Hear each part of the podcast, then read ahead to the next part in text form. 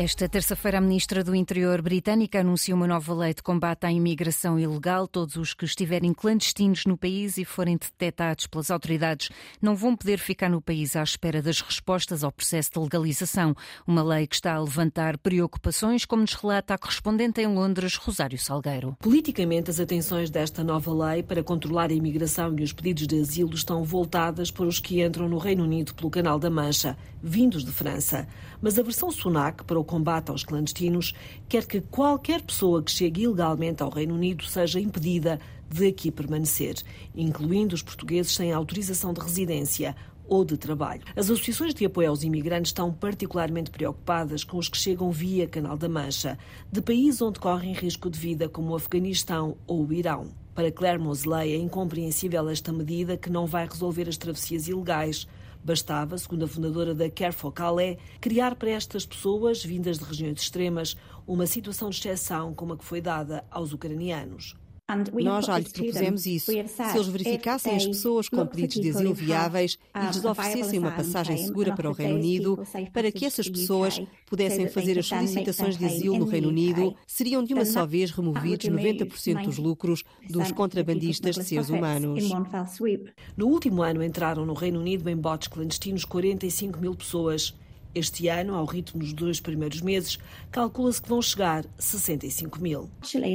No último ano, demos 230 mil vistos para pessoas da Ucrânia e 150 mil para pessoas de Hong Kong. Se tivermos que dar 65 mil vistos para pessoas de todo o resto do mundo este ano, isso não afundaria o nosso país. E depois, onde vão eles colocar todas essas pessoas que vão ser detidas? Quanto vai custar e o que vai ser alcançado se eles não têm para onde as enviar? Para os deportar, eles precisam ter para onde os enviar. Rishi Sunak, pressionado pelos seus deputados e pelo eleitorado conservador, elegeu como uma das cinco prioridades o combate à imigração clandestina será tema na agenda da visita a Emmanuel Macron ainda esta semana. Nova lei de combate à imigração ilegal apresentada esta terça-feira em Londres. O governo escolheu Luís Silva Rodrigues, que atualmente lidera a SATA, para assumir os cargos de presidente do Conselho de Administração e da Comissão Executiva da TAP. O ministro das Finanças anunciou um novo nome para o cargo depois de ter sido comunicada a exoneração de Manuel Bege e Christine Ormier Weidner, na sequência do relatório da Inspeção-Geral de Finanças sobre a saída de Alexandra Reis da companhia. Para Luís Rodrigues, trata-se do regresso a uma casa que já conhece Margarida Vaz. Luís Rodrigues foi administrador da TAP entre junho de 2009 e dezembro de 2014. Fez parte da equipa de Fernando Pinto, na qual assumiu várias responsabilidades, entre as quais o Brasília Ground Force. É presidente da SATA desde 2019. Trata-se assim de um regresso depois de ter ajudado a companhia açoriana a aplicar o plano de reestruturação e a bater recordes de passageiros. Numa entrevista ao Expresso, em setembro de 2022, disse que a SATA ter conseguido dar a volta e estar saudável era um milagre e que, se não tivesse sido a subida dos combustíveis, a SATA teria dado lucro no ano anterior.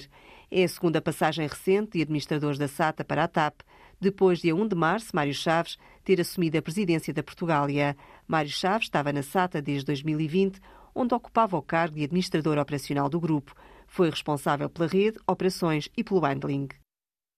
Um nome consensual é assim que o Sindicato Nacional do Pessoal de Voo da Aviação Civil reage à escolha de Luís Rodrigues para novo presidente executivo da TAP. Adianta que mostrou um bom trabalho numa fase difícil da aviação. A Antena 1, o presidente do sindicato, disse esperar agora um diálogo construtivo. Luís Montenegro garante que o regresso de Passos Coelho não o incomoda e que o Chega não é um papão para o PSD. O líder dos sociais-democratas esteve esta noite no 17º aniversário do Clube dos Pensadores em Vila Nova de Gaia e respondeu respondeu a diversas questões, apesar dos problemas iniciais com o microfone de sala, como nos conta o repórter João Vasco. Aceitei para participar nesta sessão. É o Costa que está a boicotar isto. Luís Montenegro não se amedrontou com os problemas de som no início da sessão e respondeu a todas as questões do presidente do Clube dos Pensadores, Joaquim Jorge. O possível regresso de Pedro Passos Coelho incomoda o PSD, mas não te incomoda a ti? Não, nem, nem isso, nem nada me incomoda no PSD. Outro exemplo. Quer dizer, o Rui Moreira deu o cabo do PSD no Porto e agora o PSD vai convidar o Rui Moreira? Em primeiro lugar, o PSD não convidou ninguém. Em segundo lugar, quem fez essas coisas todas ao PSD foi muita gente do PSD. Mais um, agora a propósito de uma eventual aliança com o Chega. Quem está coligado com o Chega é o Partido Socialista. Portanto, eu já percebi, o Chega não é um papão. Ai, não é não, era o que faltava. Já quando se falou de espinho, Luís Montenegro não precisou de se alongar na resposta. É muito importante o teu nome, nada ter a ver com coisas de espinho. Eu tenho a certeza que não há casos contigo, isso é, é importante que tu um dia sejas governo e que não haja casos. Sem dúvida. Tranquilíssimo. Para além de responder às questões sobre a TAP, que havia de repetir no final, o líder do PSD criticou ainda o discurso de António Costa na saúde e na habitação, subindo mesmo o tom de voz. É essencial dar uma casa a cada um. É essencial resolver. O essencial é sempre a palavra. Mas o que era essencial era que ele fizesse aquilo que promete. Isto é que era essencial. Até parece que estás em campanha já. E, e... e por falar em mudanças de tom, houve ainda tempo para Luís Montenegro e todos os presentes se exprimirem noutro registro, este mais festivo. Queria que pusesse a música, não se importa, um põe-se de pé e vamos cantar os parabéns. Parabéns!